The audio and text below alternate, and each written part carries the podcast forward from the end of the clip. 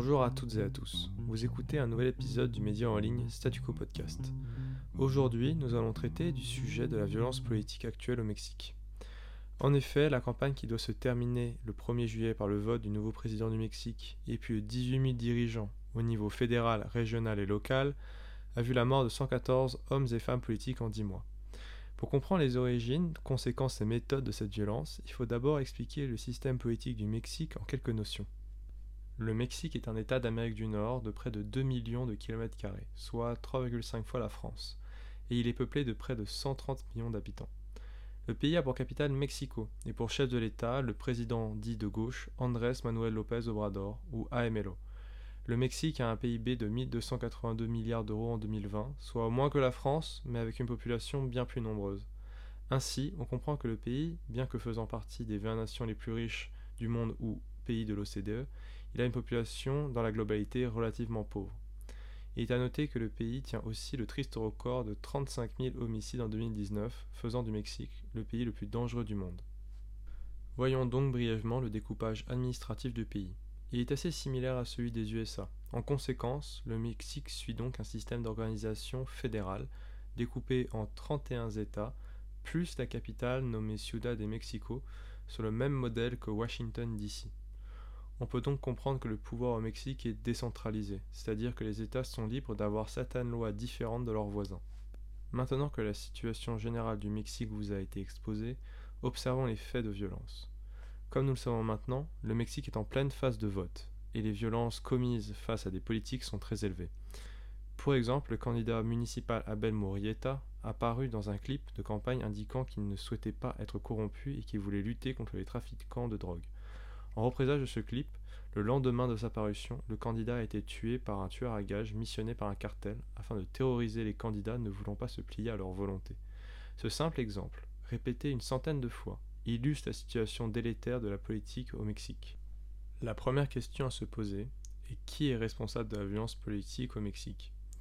Selon la chercheuse du CNRS Hélène Combe, dans son interview du 2 juin à la station de radio RFI, trois acteurs participent à cette violence. Premièrement, les puissants gangs de la drogue mexicains.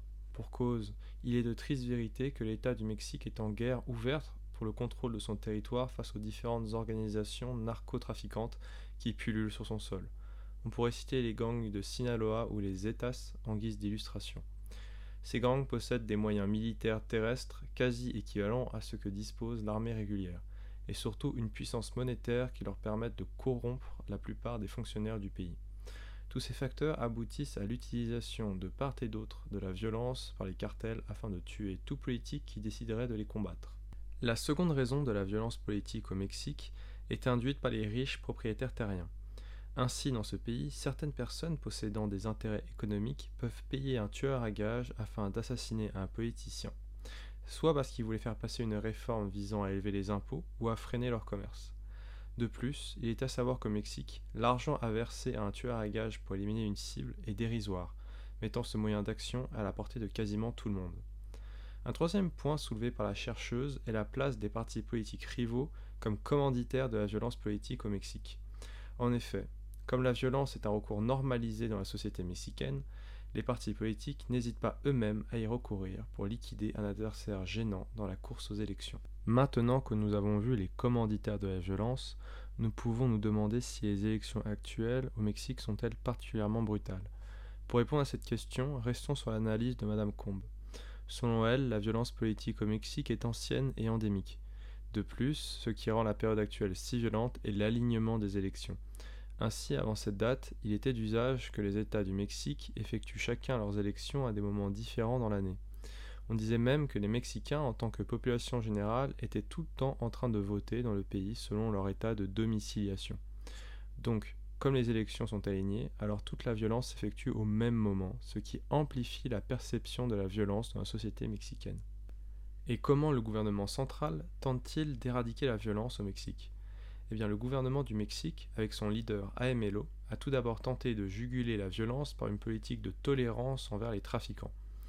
Pour exemple, AMLO a dit qu'il voulait combattre les gangs non plus avec des balles, mais avec des câlins. Cependant, cela n'a pas suffi à endiguer l'agissement des groupes violents au Mexique. Un autre moyen dont dispose le gouvernement de Mexico pour juguer le crime est sa police. En effet, le Mexique dispose d'un corps de policiers dédié à la répression des crimes liés à la politique. Le nombre d'officiers y servant varie de 500 à plus de 15 000 en période électorale. Malheureusement, ce système est peu dissuasif face à la violence des cartels et la peur des représailles en cas de dénonciation. De plus, la topographie du Mexique regorge de montagnes favorisant les trafiquants et empêchant la police d'agir rapidement sur le terrain. Le dernier point à voir pour comprendre la violence politique au Mexique est la réaction du grand frère américain. En effet, les USA sont le pays dans le monde avec le plus d'intérêt pour la stabilité institutionnelle du Mexique à cause du risque migratoire qu'engendrerait un État défaillant à la frontière sud-américaine.